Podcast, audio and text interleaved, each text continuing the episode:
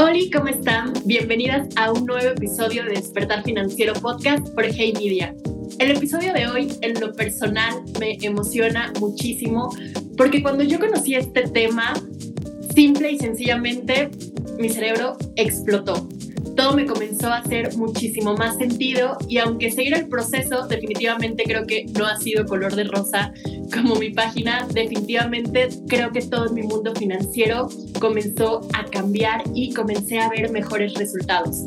Por lo cual, el día de hoy vamos a hablar sobre qué son las creencias limitantes, cómo puedo identificarlas, cómo puedo modificarlas sobre todo y cómo a partir de ahora, gracias a la contribución que nos va a dar nuestra especialista el día de hoy, puedo empezar a tener una mejor relación con el dinero. Yo he platicado en varias ocasiones mi historia para las personas que tienen más tiempo siguiendo este podcast y mi página.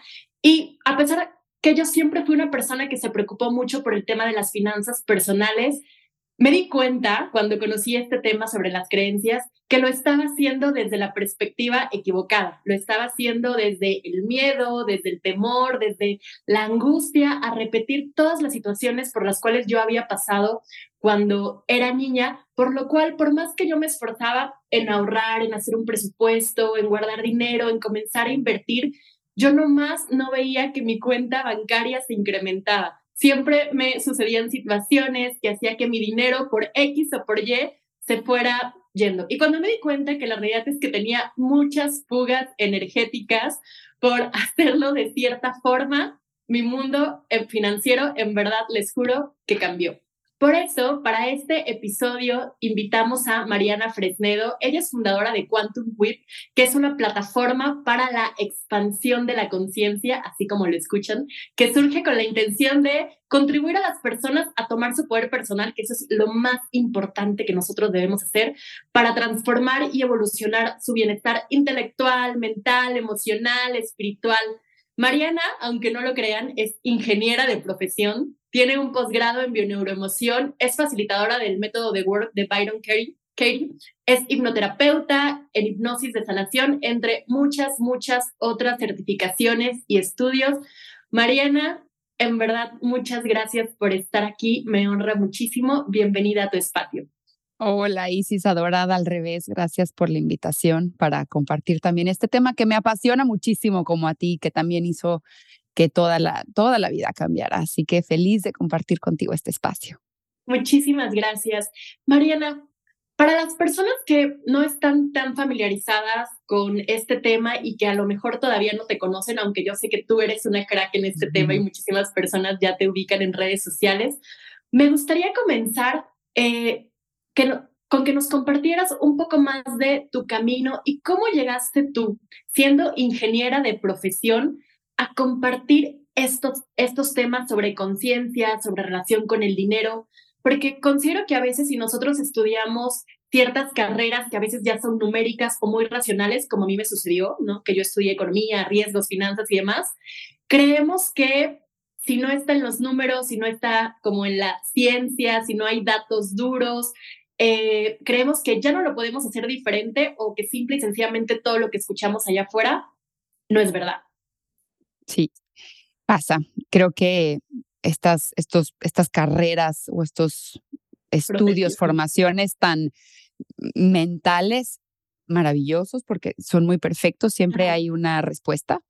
Em, em, sin querer, obviamente, o por la misma naturaleza, empiezan a volver un poco rígida la mente, ¿no? O sea, el método científico, eh, los números, el 2 más 2 es 4 y no hay de otra y no hay más posibilidades cuando una mente está rígida y también lo rígido va a terminar por romperse siempre. Entonces, em, e, en, en mi, al menos en mi camino, todo este mundo energético, la ley de la atracción, la manifestación, era cosa de fritos, la verdad. O sea, era de gente que, que, que estaba frita y que no, que no quería tener un trabajo normal, que no quería eh, ser dueño de, de, de una vida normal, entre comillas hoy claro que les tengo envidia, ¿no? Porque eh, esas personas fritas pues crecieron con otro tipo de confianza en la vida, cero rígido, mucho más flexible, menos sufrimiento, porque en una mente rígida siempre va a haber más sufrimiento. Y obviamente yo al crecer con todo eso, todo este mundo energético era cosa de fritos, ingeniera súper turbo mega racional, no hay espacio para la confianza, no hay espacio para la reflexión, no hay espacio para nada. Obviamente cuando una mente es así de rígida, termina por romperse y pues mucho en mi vida se estaba rompiendo. Em, más que nada lo personal, ¿no? Lo interno, mi salud, mis relaciones, mis finanzas, la relación con el dinero, todo era difícil, todo era complejo, nada fluía. Me decían esto de fluye, no entendía qué era, me decían pídele al universo y yo cómo se pide, pues yo le llevo pidiendo los números de la lotería y no llegan, o sea, ¿qué es eso de abrir el corazón al universo? ¿Cuáles son los? Y cada vez que preguntaba, ¿no? ¿Cómo se hace? Ay, eres demasiado mental, no metas a la mente. ¿Cómo? Bueno, ¿cómo? O sea, ¿cómo? ¿Cómo la quito? ¿Cómo la saco? la quito del camino? O sea, ¿de qué me hablan? ¿No? Entonces, em, empecé a buscar eh, respuestas que no estaba encontrando, ni siquiera en, terapia tradicional, en psicoterapia, en, psicoterapia. Entonces me empecé a abrir a, a otros caminos, pero igual yo tenía mis dudas hasta que llegué a la física cuántica. ¿no? Cuando hablamos de energía estamos hablando de cuántica. Y mucha gente escucha la palabra física cuántica y dice, ay no, no, qué horror. Yo reprobé física en el colegio, yo no quiero andar aprendiendo de física. No, no, no, no, no, no, no, no, no tiene nada que ver con eso. Es de hecho bastante linda porque nos regala un terrenito seguro para entender este mundo energético, esotérico, raro, místico, que a veces pareciera que no tiene respuesta, pero sí hay. Y la física cuántica, cuando yo llegué ahí, que era un lenguaje que hablaba, que es un lenguaje que estudié en la carrera, haz de cuenta que todo hizo clic, absolutamente todo hizo clic. Entendí cómo las creencias que producen energía, que producen más energía de pensamiento y emoción, que se somatiza constantemente en nuestro cuerpo a través de, de emociones y de hormonas que dirigen nuestra conducta, que terminan por manifestar nuestra realidad. ¿no? Entendí qué es eso de la ley de la atracción, todo eso, y después ya con todos los, lo, toda esta información de estudiar este mundo es que, es que nació Quantum y que suena también como expandir la conciencia. Brother, ¿qué es eso? O sea, ¿de qué me hablas? Solo significa adoptar otras formas de ver la vida. Una que permita más tu equilibrio, una que, que quepa más amor, una más flexible, porque la vida no es blanco y negro, nada y navega entre grises y se trata de adoptar el gris que te va a generar más equilibrio a cada momento y se mueve a cada momento y está bien. Wow, me encanta lo que dices porque como comenté al principio, yo me siento completamente identificada, ¿no? Porque de pasar de ser una persona tan racional y solo leer cierto tipo de libros, estudiar cierto tipo de cosas, eh, tuvo que pasar algo muy poderoso en mi vida, tú sabes, esos momentos de inflexión en donde la vida te empieza a zarandear y te empieza a zarandear duro. Y entonces, para mí fue, pues algo estoy haciendo mal, porque si llevo muchos años haciéndolo de esta manera y me estoy sintiendo de esta forma, pues hay algo más allá que no estoy viendo. Y a mí permitirme empezar a tener otro tipo de literatura, cosas más espirituales, cosas eh, que a mí antes decía, eso es, y yo hablando obviamente desde la ignorancia y demás, de si alguien lee ese tipo de libros, para mí todo, todo estaba relacionado con la autoestima, ¿no? Yo decía, yo sí tengo buena autoestima, no necesito leer ese tipo de libros. te lo juro, así, así, lo cuento porque tal cual era, era mi situación, ¿no? Y de repente eh, empezar a acercarme a, eso y, y, luego me di cuenta que todas las personas, todos los cursos, todo empezaba a tener mucho más relación y mucho más conexión. Para mí sí fue un genuinamente un nuevo despertar y darme cuenta que yo no le estaba dando chance antes a mi mente, eh, a cómo me sentía, a mis emociones, ¿no? Y todo era como bloquear, bloquear, bloquear, pero definitivamente ese no era el camino, porque ya sabemos que si no aprendemos algo, la vida nos lo va a repetir y nos lo va a repetir más fuerte. eh, Mariana, me gustaría preguntarte también para eh, todas las personas que que están como, ok, nos están escuchando y dicen, bueno, pero todavía no sé por dónde va esto. Eh, ¿Qué es una creencia? Claro. Una creencia es una convicción, una afirmación que tomas como absoluta verdad. O sea, no la dudas. Por ejemplo, ¿cuánto es dos más dos? Cuatro. ¿Segura? Sí. Segurísima. No me lo dudas. Me lo podrías demostrar. Eso es una creencia. Entonces, sobre las creencias, estamos tan convencidos que vamos asumiendo, sacando conclusiones, tomando dirección, eligiendo. Entonces, color blanco. Este es un color blanco.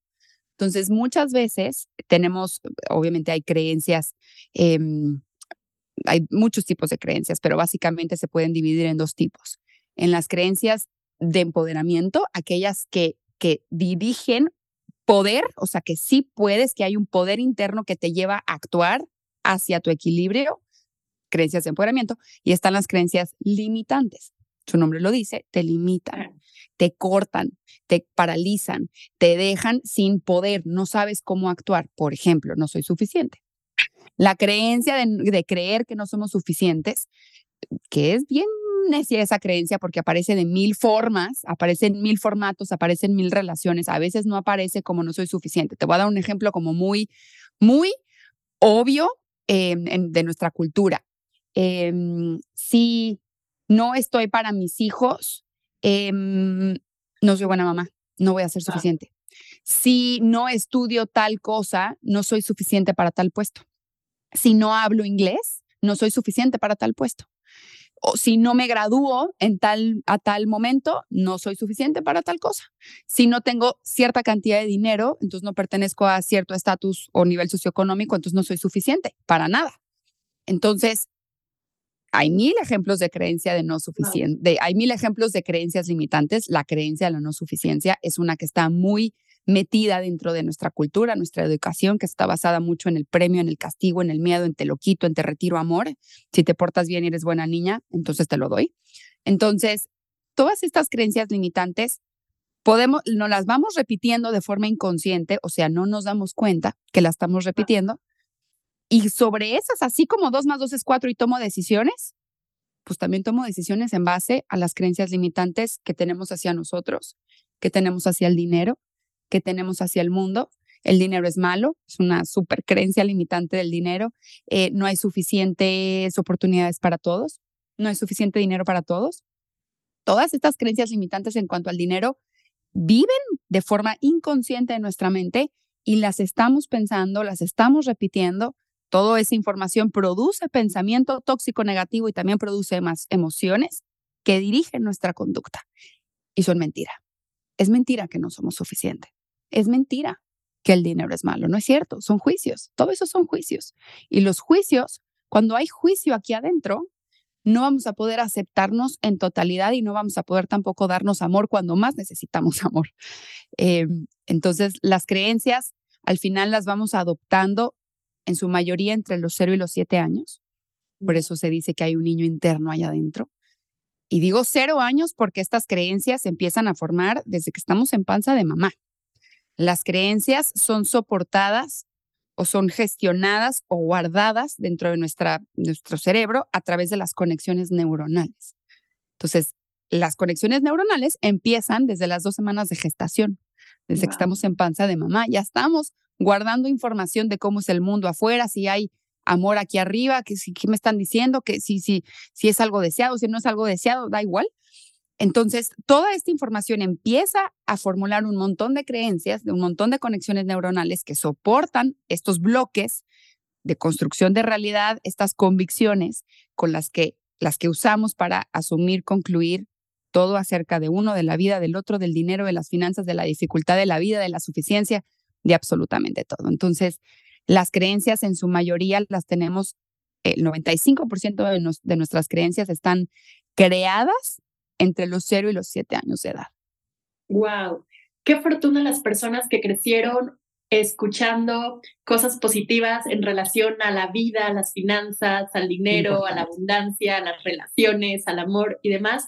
Pero ¿qué sucede con las personas que no? Que creo que me atrevería a decir que hemos sido la mayoría, ¿no? ¿Qué sucede con las personas que crecimos escuchando que si el dinero lo es todo o no es nada, si es bueno, si es malo, si te hace corrupto, si te hace, si no crecen los árboles, si es muy difícil de ganar, si el dinero es limitado, si el que tú tengas otro no va a tener, ¿no? Y todas estas N cantidad de frases relacionadas al dinero que hemos escuchado. ¿Qué sucede con esas personas? Pero sobre todo, ahora que ya sé que es una creencia, porque nos lo explicaste con muchísimo detalle, ¿cómo puedo identificar, comenzar a identificar qué creencias tengo? Y lo más importante, creo yo, si son mías o simple y sencillamente las heredé, como dices tú, ¿no? El 95% son heredadas. ¿Cómo puedo hacer para identificar qué creencias tengo? Ok. Ninguna creencia es tuya. Ok. Ok, ninguna es, ninguna es tuya. Wow. Em, todo es patrón. No, no hay nada nuevo. Solo estamos repitiendo la información. El inconsciente es amplio, es muy amplio y tiene sus complejidades. Em, tenemos aproximadamente entre 50 mil y 70 mil pensamientos al día, de los cuales 95% son inconscientes, 90% son negativos, son tóxicos, son de estrés, son de desequilibrio y 85% son repetidos de ayer y esos de ayer y esos de ayer y esos de ayer, así hasta llegar a tu abuela. Ay, qué bonito pensar. A todo tu linaje, ¿ok? Entonces, imagínate que tu abuela te está repitiendo pensamientos, una, que ya no van en el momento presente porque ya la vida evolucionó tanto que ya no va. Por eso hay mucha diferencia entre generaciones y los abuelos no entienden a los nietos en música o en dinero o en estilos de vida o en decisiones, ¿no? Trabajo, en profesiones, ¿no? Que creo que es algo que ha cambiado muchísimo. Claro, entonces cada generación va a tener como su set de creencias, cada generación está haciendo una transición en la evolución colectiva, por supuesto, pero todo este pensamiento tóxico negativo al final está basado en creencias. Entonces, ¿qué está pasando con la mente? ¿Pensamos mal? terroríficamente, apocalípticamente. ¿No nos damos cuenta? Y lo repetimos durante toda la vida. Entonces, eh, el, despertar de conciencia justo es despertar ese observador interno que tiene la capacidad de observar cada vez más profundo su propio pensamiento hasta llegar a la creencia y la propia emoción. ¿Cómo sabemos que estamos en creencia limitante? Porque hay estrés y porque hay desequilibrio. Ojo, ni el estrés ni el desequilibrio son malos, son impulsores de cambio, son impulsores de potencial. Necesitan, literalmente el DNA necesita el estrés para poder evolucionar. De la época de las cavernas hasta acá hemos logrado, porque hemos sostenido un montón de estrés, un montón de incomodidad, que hemos logrado evolucionar el DNA. Entonces, el estrés per se no es malo. Lo que es un obstáculo es no tener las herramientas para gestionar el estrés, porque además es inevitable, no lo vamos a poder quitar de la vida. El estrés no es el problema, es no adoptar herramientas para gestionar el estrés. Ahora, ¿qué pasa con todas las personas que tenemos un montón de creencias limitantes? Que pues, somos la mayoría. Eh, todos tenemos creencias limitantes, esa es la verdad. Nada, no pasa nada, solo tenemos que aprender a transformarlas. Y de hecho es bastante fácil transformarlas. Em, las creencias van formando nuestra realidad porque esta creencia, este bloque de construcción de realidad imprime pensamiento y emoción, literal, imprime en tu mente pensamiento y emoción. Nada es nuevo, toda es información repetida de todos nuestros abuelos, de todos nuestros linajes que juntos formamos todo un colectivo, que tenemos acuerdos. Por eso podemos decir todos que el rosa se ve de este color y se ve de esta forma, y que el blanco se ve de esta forma, y que la vida correcta puede, ser de esta hasta que llega pues la oveja negra, ¿no? A, romper esas estructuras, a retar esas creencias, a transformar esa información y volver a elegir. Entonces, para mí es, es, tan, tan perfectamente bien diseñado cómo funciona el inconsciente, Em, cómo nos sostiene con vida a través de creencias. Em, las creencias limitantes tienen una razón, no es algo negativo, no es algo que, hay que tenerle ni miedo ni resistencia, es parte de la vida y es la invitación constante a estar en, en un camino de transformación y de evolución y de reconocimiento de lo que hay aquí adentro, que es una energía potentísima. Energía no es algo raro, místico, invisible, no, está medidísimo. Energía es solo tu capacidad para crear. Todo lo puedes crear. Absolutamente todo se puede crear. Todo lo que apareció, todo lo que existe, un teléfono celular, todo lo que existe, existió primero en la mente de alguien. Entonces, eh, ¿cómo? A través de creencias, incluyendo las limitantes. No, no, es, no hay equivocación en a lo que voy con, con todo esto. No hay un error en nuestra naturaleza. Wow. Si bien yo considero que las finanzas personales, las finanzas en general, no tienen género. En mi experiencia y a lo largo del tiempo que llevo hablando de estos temas y tratando en un 99% con, con mujeres, sí he detectado que las mujeres tenemos una forma diferente a veces de llevar las finanzas, de tomar decisiones y he detectado también muchísimo a veces un tema de confianza, ¿no? Como mm. confianza en si lo vamos a hacer bien o no con el dinero, si vamos a tomar mejor o no eh, las decisiones versus alguien más, si tengo la posibilidad de hacer crecer mi dinero, de expandirlo o de ganar mi propio dinero, de invertirlo, de multiplicarlo, son ciertas cuestiones que yo he detectado, pero tú como experta, me gustaría saber, ¿consideras que hay ciertas creencias limitantes que están más arraigadas en las mujeres? Uy, no, por supuesto. Y así como hay para mujeres, también hay para hombres, que creo que es importante. Cuéntanos. Para mujeres, o sea, veamos a nuestras abuelas.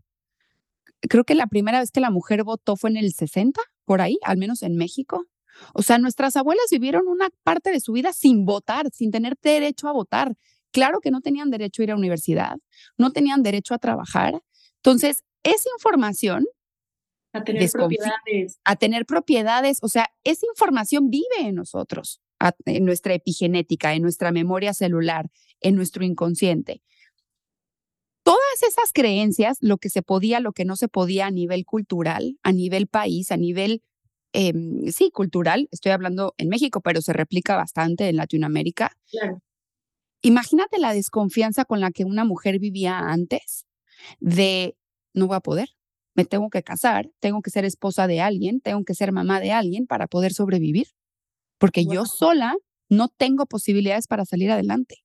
Toda esa información, lo estoy afirmando como si fuera absoluta verdad, creencia, no, que no me, no hay cómo, no hay cómo esto sea negro, es blanco, no hay cómo, es que dos más dos es cuatro, no hay cómo va a poder ser, no, no se puede. Esa creencia, afirmación, convencí, una convicción que no se puede mover. Imagínate la cantidad de desconfianza que existe. Entonces, creo que somos esta primera generación en la que la mujer pues ya tiene su lana, ya puede hacer sus decisiones, se está yendo a vivir sola, se está cuestionando si se quiere casar o no, se está cuestionando si quiere tener hijos o no. Creo que nuestras mamás, alguna que otra, pero no todas, muchas todavía siguieron ese patrón de nuestras abuelas. Entonces, toda esta liberación femenina es nueva y somos esta generación de transición que lo está haciendo diferente y que estamos rompiendo estas estructuras, ¿no? Entonces, que esto obviamente tiene su impacto también en lo masculino. El hombre, así como la mujer necesitaba tóxicamente, pero necesitaba, en ese momento era la forma de vida o casarse o tener hijos para poder sobrevivir, básicamente, el hombre encontraba todo su valor en ser buen proveedor. Proveedor. Entonces, el hombre que era un buen proveedor uf, era el mejor hombre. Era un hombre que te daba seguridad, era un hombre que podía eh, contener una familia, era un hombre súper valorado. Tan valorado que, bueno, pues podrá ser alcohólico, no importa, pero mira, es buen proveedor, ¿no? Hoy en día, que las mujeres pues ya tienen su lana, como por qué voy a aguantar a un hombre que no, que, que o sea, no me importa, que ya no necesito que me provees, yo me puedo proveer. Entonces, el, el, lo masculino también está herido porque ya no está encontrando su valor a nivel colectivo. Ya no necesitamos las mujeres que el hombre provee. Entonces el hombre está intentando buscar su valor. Obviamente lo, está encontrando a lo mejor en qué, no sé, qué tan casanova es, o sea, qué tan mujeriego es, cuántas mujeres, que eso es mucho más fuerte. ¿no? Entonces, y el hombre eh, a nivel cultural, cultural, está mucho más limitado a conectar con esa parte emocional, porque si eres un hombre sensible, pues llegan un montón de juicios hacia los hombres ahí. Llegan, ay, híjole, cosas muy fuertes. Eh, de, casi, casi ponen en tela de juicio su orientación sexual, si es un hombre sensible o no. Entonces, el hombre está, está herido, está lo masculino a nivel colectivo. Hay, hay mucho sufrimiento en eso porque no, cómo se encuentra, en, en qué rol puede aportar y sentirse valioso en una sociedad. Entonces, no es nada negativo, es algo que se tiene que trabajar y es una invitación a los hombres, así como siempre se nos ha invitado a todos, sin importar género, a seguir transformándose uno para elegir y ser soberano, em, tener soberanía personal, que no dependa de lo externo. Entonces, hay muchas creencias que son de género, que al final no importa lo que sea, es una invitación a la transformación, es una transformación al autoconocimiento a un camino de autoconocimiento profundo. Wow, qué importante todo lo que estás diciendo. Yo había identificado muchísimo más la parte de las mujeres y nunca había visto la parte de los hombres desde esta perspectiva. Y claro, ¿no? ¿Cuál es el sentir ahora de ellos ante todo esto que está cambiando y que está evolucionando? Y ahora que, que nos platicaste sobre las creencias, cómo las podemos identificar y esta sensación también colectiva, me gustaría que nos compartieras, porque a veces creemos que este camino de la conciencia o camino de la espiritualidad, ¿no? O de trabajar en, en, nosotros mismos, pues es un trabajo difícil, que requiere mucho tiempo, que necesito mucho dinero para invertir en mm. expertos. Sin embargo, yo creo que hay ciertos ejercicios, ciertas herramientas que podemos hacer en nuestro día a día para que eh, el hecho de no tener recursos o no tener tanto tiempo no sea una cuestión limitante. ¿Qué tips nos podrías compartir tú para nuestro día a día para iniciar este caminar hacia la conciencia y poder cambiar esas creencias limitantes por pensamientos empoderantes? Me encanta. Eh, ok, la conciencia es más, ok, que, que la conciencia es todo aquello que permite eh, la acción, la creación, la evolución. En nuestro humano, en nuestro ser humano, para que exista la conciencia o la conciencia sucede a través de un cuadro de creencias, emociones. Así como voy al doctor y me dice, tienes un cuadro otorrino, laringo, bla. La conciencia utiliza el cuadro de creencias que producen pensamiento y emociones que producen sentimientos. Entonces, al final, podríamos decir que la conciencia es un cuadro de creencias, emociones, que imprimen una realidad, que manifiestan una realidad, que crean una realidad y que atraen lo que sea que esa misma información está sucediendo. Entonces, ¿qué pasa si pues tengo un cuadro de, de pura creencia limitante, puro pensamiento tóxico hacia el dinero, pura emoción negativa, que ojo, las emociones negativas no son malas, solo son negativas porque tienen diferente energía para crear otra cosa. O hay mucha desconfianza, o hay mucha angustia, o hay mucha ansiedad, o hay mucha desesperación con el dinero. Ese cuadro de creencias, emociones, tóxico, ilimitante o negativo, va a imprimir todas nuestras relaciones y toda nuestra realidad. Mariana, pues yo ni siquiera las escogí. O sea, mi familia de repente le fue mal, tuvieron crisis, no pudieron salir adelante y pues ahora yo tengo aquí de herencia un montón de información limitante. ¿Cómo le hago? Es muy fácil. Hay muchas herramientas, vas a encontrar millones de herramientas. Hay información gratuita por todos lados que eso también, o sea, no, no necesitas invertir en los mejores expertos, ni siquiera necesitas invertir en libros. Ya te vas a encontrar resúmenes de libros allá afuera, eh, que son gratis. Hay mucha información afuera. Ahora sí que el que no quiere tomar la información es porque no quiere, no porque no tiene dinero. Totalmente. Pero hay un montón de herramientas que podemos estar em, usando que aportan o contribuyen a la neuroplasticidad, a la reprogramación mental. La reprogramación mental, una programación mental está soportada por, por neuronas conectadas, que con el tiempo, como yo me repetí tanto esa información, son conexiones fuertes, tan duras, están, se llaman mielinizadas en neurociencia. Entonces, lo que uno tiene que hacer es repetirse otra información, abrirse un proceso de reflexión para conectar otras que soporten otro tipo de creencias, que soporten otro tipo de pensamiento, que produzcan otro tipo de emociones, que impriman otro tipo de realidad y es un proceso. No es inmediato, no es pastillita mágica, la, esto de la inmediatez. De, si Amazon me lo entrega al día siguiente, porque esto yo no lo puedo tener al día siguiente. No, porque no, porque tenemos una condición humana, tenemos un inconsciente que nos, que, que su única prioridad es mantenernos con vida. Y lo hace muy bien, by the way. O sea, lo hace maravilloso. Entonces, ¿qué herramientas podemos eh, eh, hacer o integrar en nuestros días para la reprogramación mental?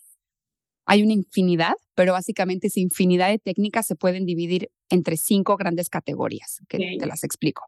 La número uno es mindfulness, meditación mindfulness.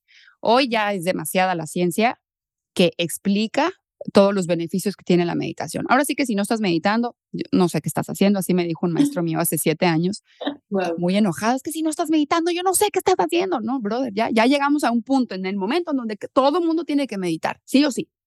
¿Qué pasa? La venta va muy rápido y en esta cultura de sobreproductividad, tanta productividad que eh, uno está dispuesto a autoatropellarse, en el que no existe equilibrio, vamos tan rápido, la mente va tan rápido, es tan reactiva que brincamos de creencia en creencia tóxica, ilusoria, negativa, sin darnos una pausa para cuestionarlo. Y entre pensamiento y pensamiento existe un espacio en el que dirigimos hacia dónde nos vamos a ir, hacia dónde vamos a dirigir nuestra atención, donde ponemos nuestra atención, ponemos nuestra energía y nuestra energía crea, manifiesta y atrae. Entonces, la meditación lo que nos ayuda es a establecer a ese observador consciente, a despertar aquí adentro un observador que puede observar el pensamiento y decir, a ver, a ver, ¿por qué estoy pensando que el dinero es malo? A ver, a ver, a ver, ¿por qué no voy a poder, porque soy mujer, no voy a poder lograr esto? A ver, ¿de verdad no soy suficiente? ¿De verdad el dinero me va a hacer una mala persona o corrupta o me voy a ir al infierno porque Dios dijo que los ricos no entran al cielo? ¿Es verdad lo que estoy diciendo? Entonces, poder frenar el patrón de pensamiento que muchas veces nos lleva al estrés. El 90% de los problemas hoy son mentales, no están pasando. Según el budismo, no hay problema que existe afuera de tu mente, no hay problema que existe afuera de tu mente. Entonces, atender la mente, entender la mente, una técnica para eso es la meditación. La meditación frena, te conecta con lo que está haciendo, te da la capacidad de poder cambiarlo, te reconecta otra vez con el momento presente, que es lo único que existe. Todos tenemos ese futuro apocalíptico que nos aterroriza, de se nos va el dinero, nos van a correr, no vamos a tener un peso, vamos a vivir abajo del puente, llenos de polvo, sin bañarnos, enfermos, y todos nuestros hijitos también ahí abajo del puente. No es cierto, no está pasando. Y está bien difícil que pase eso. Sin embargo, todo lo que le pones a la mente, el cuerpo lo va a experimentar como si estuviese pasando. Entonces tú puedes estar en el puente en tu mente, aunque no estés, tú ya estás ahí tú ya estás ahí. Y esto es ilusión, es innecesario y se puede elegir, pero hay que entrenar a la atención. Meditación, mindfulness es la técnica para esto, para establecer ese observador consciente que observa qué pensamiento hasta qué creencia y poder entonces elegir en dónde colocar la atención. La siguiente técnica, que, que, ojo, hay mil formas de meditación, mil.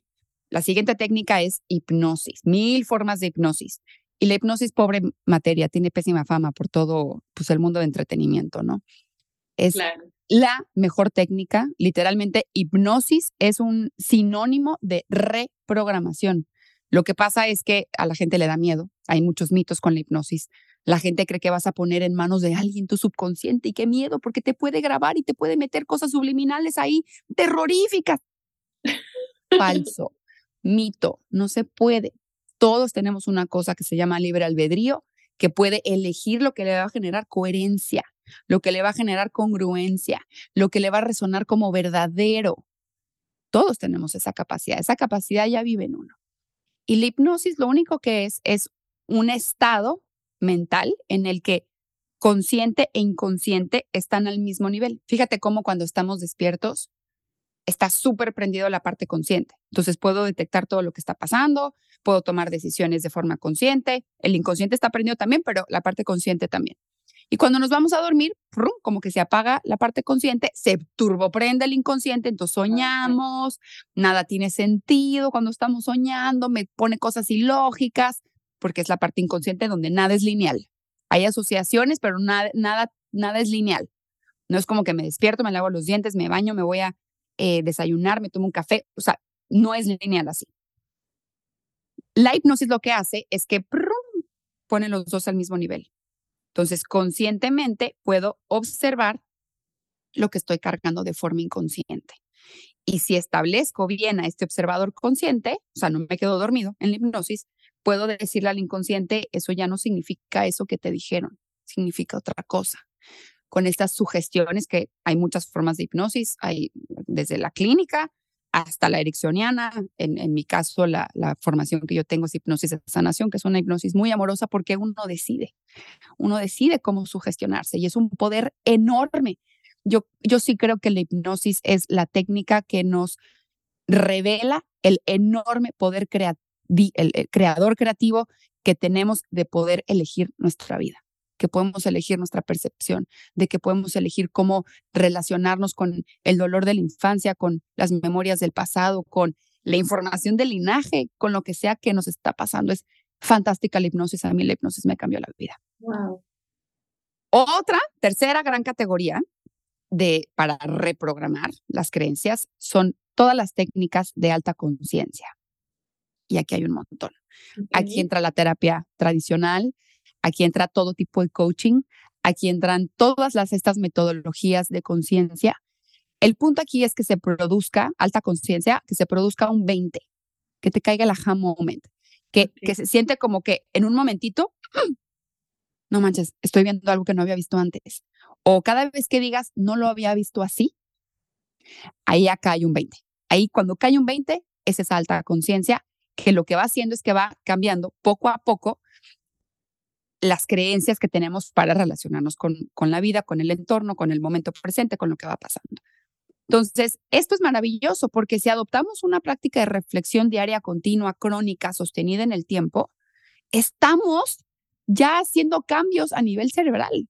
Estamos ejercitando nuestra capacidad de reflexionar, estamos haciendo la mente flexible, que caben todos esos matices de grises, que la vida no es blanco y negro y nos da más posibilidades para actuar y reaccionar ante la vida. Entonces, adoptar una práctica de reflexión. Hay mil técnicas de alta conciencia. Mi favorita va a ser The Work de Byron Katie. Esa es en una sesión, le das la vuelta a cualquier dolor de la vida. Es una sesión, no es esa eternidad terapéutica de ocho años y uno nunca ve que... La de las preguntas, ¿no? Es a través de, cuestionamiento, es una indagación dentro de tu pensamiento para poder llegar a la creencia y de ahí darle una nueva interpretación también. Se hace consciente, la hipnosis sucede de forma inconsciente. Pero hay mil, o sea, realmente hay millones de técnicas para poder llegar a esta alta conciencia. La cuarta categoría son todas las creencias, todas las técnicas de gestión emocional. Si el cuerpo está en estrés, no hay no hay cómo hacerlo diferente. Si el cuerpo está estresado, si el cuerpo está en desequilibrio, si el cuerpo está en burnout, no hay ni siquiera cómo, no hay espacio en la mente para la nueva conciencia, para la alta conciencia, para la nueva posibilidad, para verlo diferente, para hacerlo diferente. Si el cuerpo está en estrés, no hay forma alguna de que lo vayamos a hacer diferente. Eh, para, para poder hacerlo diferente, para poder crear otra realidad, uno tiene que estar en relajación sí o sí. La relajación es un estado mágico, de verdad mágico, porque mucho sucede ahí. Tenemos que primero estar seguros que con el tema del dinero, este, este es el reto, porque que, que al menos en mi caso, este era lo que, lo que más me impedía, ¿no? Pues, ¿cómo me dices que estoy tranquila si no tengo para pagar la renta? O sea, ¿cómo, cómo me dices así, relájate si no tengo para comer? O sea, al menos en mi caso así fue. Entonces, era, era tanto el estrés que hasta que no entendí que me tenía que obligar a darme momentos de relajación. Luego podía regresar al estrés, sí, pero si no, me tenía que obligar a relajarme, aunque sea 20 minutos, aunque sea 30 minutos, y luego seguir a marchas forzadas a producir dinero. Pero esos 20 minutos, poco a poco, fueron lo que fueron permitiendo una nueva perspectiva, una nueva creencia, una, porque no crean que cuento esto desde un privilegio, de verdad no. Eh, yo tuve tres trabajos y ni así sobrevivía. Mi primer trabajo yo ganaba dos mil pesos menos impuestos, son menos de 100 dólares al mes y a ver, sobrevive con eso. Entonces, eh, no, no estoy diciendo esto desde un privilegio, pero sí creo que cuando se trata de dinero, el dinero siempre va a activar ese factor de estrés. Hay algunas cosas que son innecesarias, por ejemplo, es que necesito esta bolsa. No, no la necesitas. La quieres y querer es diferente a necesitar. Pero sí a veces el... Importante. Y es importante esa diferencia, pero sí a veces sí necesitamos el dinero para sobrevivir. Y cuando no lo tenemos para sobrevivir, es bien fácil que se active toda esta, todo este estrés, toda esta eh, supervivencia que uno quiere lograr. Entonces ahí es cuando más necesitamos adoptar estas técnicas de relajación. ¿Está cómodo? No. ¿Está padre? No, pero no te tiene que gustar.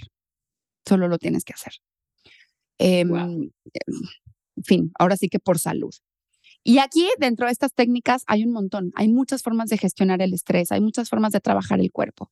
Tapping es una, maravillosa. Respiración, todas las técnicas de respiración. Hay, una, hay un tipo de respiración por tipo de emoción. O sea, si tienes ansiedad, hay una forma de respirar. Si tienes tristeza, hay una forma de respirar. Si tienes enojo, hay una forma de respirar. Em, todas las terapias de cuerpo, o sea, masajito, el baño caliente, el baile, moverlo, si somos energía y somos seres electromagnéticos, el movimiento, pues también estamos moviendo todo eso. El embodiment, todas las prácticas de embodiment, que es bajar la atención al cuerpo y establecer una dialéctica con la información que está en el cuerpo. Como es incómodo y el cerebro rechaza todo lo que le parece incómodo, mm, estamos disasociados de nuestro cuerpo. Y mucho mm, lleva a llegar en un momento en el camino de despertar de todos que la invitación va a ser ahora reconectar con el cuerpo. No todo es mente. Eh, de hecho, la mente solo sirve para colocarla en, un espacio que le sirva al cuerpo, porque en el cuerpo también está el impulso creativo. En el cuerpo también está esa inspiración. Y esa inspiración sí es lo que te lleva a manifestar la, la vida fantástica, de llena de gozo, plenitud millonaria, como tú quieras, como le quieras decir. Y ya la quinta técnica es, eh, que ya es algo compleja y elevada, eh, son todas las técnicas o herramientas o procesos em, de, de neurociencia, que ya son tecnologías. O sea, es conectar tu cerebro a ciertas frecuencias, a cierto cambio eh, em, em, de, actividad mental, ahora sí que obligan a tu cerebro a bajarle la frecuencia mental para, para tener otro tipo de respuesta. Hay un montón de tratamientos, hay como siete tecnologías de neurociencia, hay unas muy sencillas, hay unas ya que tú puedes comprar y se llaman eh, neurociencia wearable, o sea que te lo pones. Yo tengo varias, em, literal, te lo pones y es como un estado meditativo que pueden cambiar la actividad cerebral. Y hay eh, otros ya más complejos que sí necesitan ayuda de neurocientíficos, bastante elevados, ¿no? Holographic reparting, etcétera, biofeedback, que más bien lo que atienden son trastornos mentales complejos, una bipolaridad, una depresión crónica, un trastorno de ansiedad, un borderline, ese tipo de, de trastorno mental. Entonces, lo que yo siempre recomiendo es, vamos a quitar la quinta, porque no necesitamos Em, ir a conectarnos una máquina para decir el dinero es bueno. No, ¿ok? Entonces, de estas primeras cuatro, meditación, hipnosis, alta conciencia y gestión emocional, que hay millones de técnicas, encuentra tu combo ganador. Si tú encuentras un combo ganador de estas cuatro y las haces todos los días, no te tienes que dedicar dos horas. Con 20 minutos, máximo 30 minutos, es más que suficiente. En seis meses tú tienes otra realidad, sí o sí. Sí o sí. Totalmente de acuerdo. En, en, mi experiencia, yo empecé más o menos hace dos años y medio, como hace como tres años, y mi combo ganador que va evolucionando, ¿no? Porque vamos encontrando nuevos, nuevos métodos, cosas que te hacen más sentido o cosas que sientes tú que te dejan de funcionar. A mí en lo personal, lo primero que hago en la mañana es agradecer por, y las cosas más sencillas y simples que, que a veces damos por sentado, ¿no? Como tener agua, tener una cama, tener un lugar tener tu familia y demás. Eh, después medito, la verdad es que medito muy poquito tiempo, aproximadamente 15 minutos. Después me pongo a leer algo que me haga sentido y, y que me conecte. Y a veces hago journaling, ¿no? Porque para mí es una forma de sacar algo que ya quiero dejar ir. Y bajo a caminar para como conectarme también con el mundo exterior, porque a veces a veces como emprendedor siento que uno se mete mucho en su mundo, eh, en su mundo, en su mundo interior. Entonces, eso es lo que a mí me funciona, pero como dices tú, creo que lo más poderoso es que cada quien encuentre lo que le funciona, su combo, ¿no? Eh, Mariana, considero yo y espero sobre todo que después de tu experiencia personal, toda la información, el conocimiento y las herramientas que nos estás compartiendo, muchas mujeres, muchas personas, los, que nos están escuchando, después de esto van a querer comenzar este camino, comenzar este proceso, em, empezar a leer, a investigar, a ver qué les funciona. Sin embargo, yo también he notado que muchas personas, ¿no? Después de que escuchan algo, dicen, claro, ¿no? Yo también lo quiero hacer, quiero mejorar, quiero modificar mi relación con el dinero, quiero modificar la forma en la que voy pasando por la vida y vivirla desde mucho más gozo, emoción, abundancia y demás.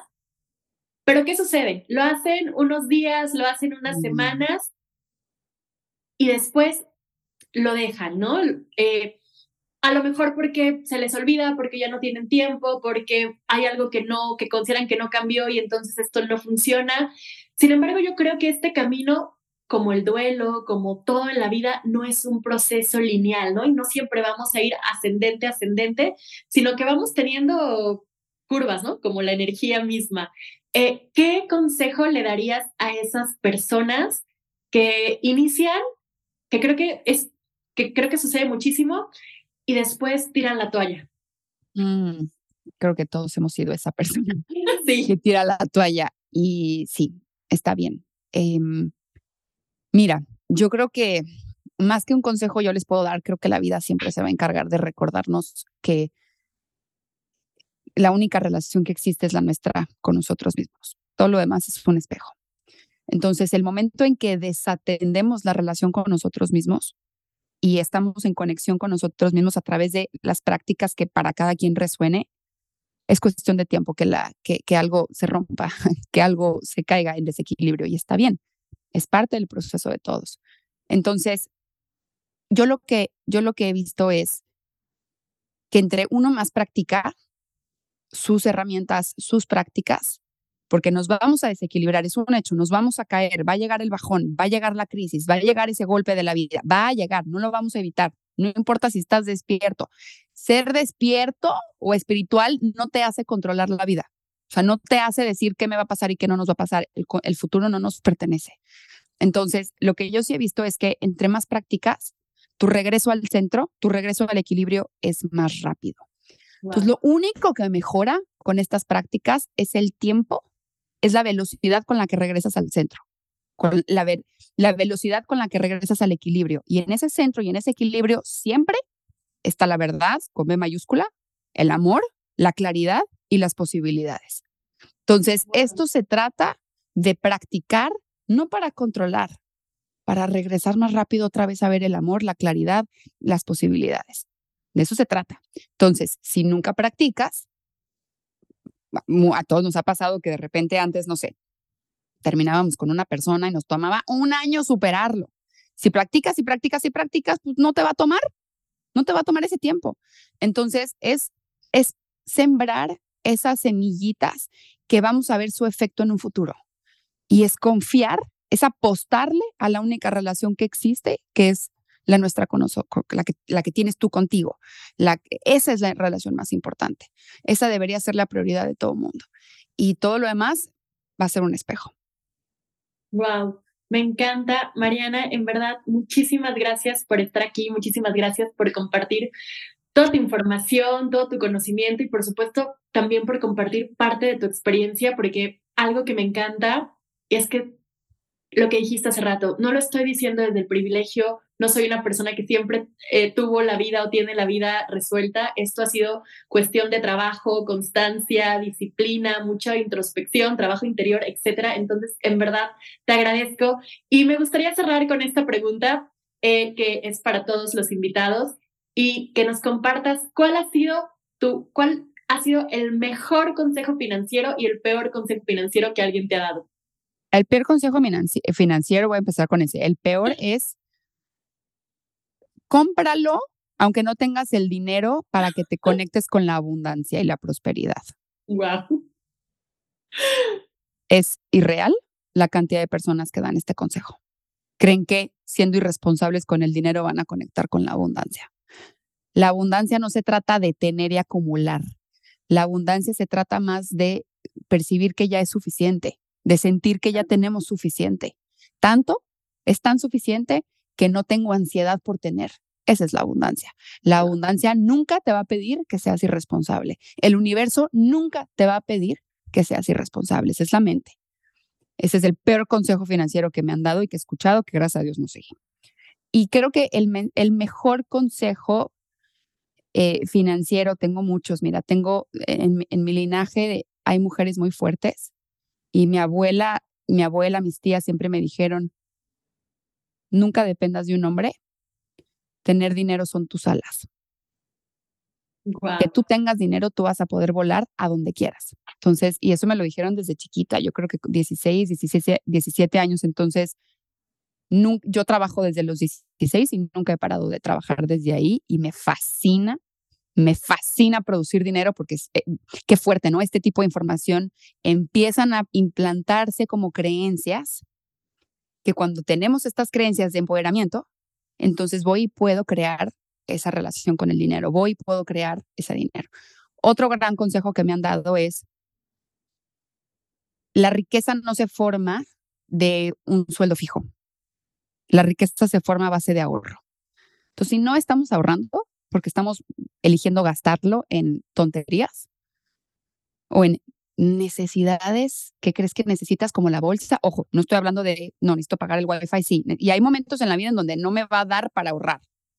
Hay momentos así, yo viví décadas ahí y está bien, pero en el momento en que te dé, ser responsable con eso. Creo que el mejor ahorro, eh, eh, la mejor forma de construir riquezas a través del ahorro, y ese es un consejo que en cuanto yo pude, porque no siempre pude, pero en cuanto pude empezar a implementar, mm, ya no para.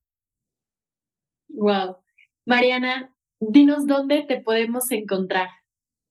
Estoy como Quantum Quip, Quip, así como suena Q-U-I-P, en todas las redes sociales, así me encuentran, Instagram, Facebook, TikTok, YouTube en la página de internet se llama quantumquip.com.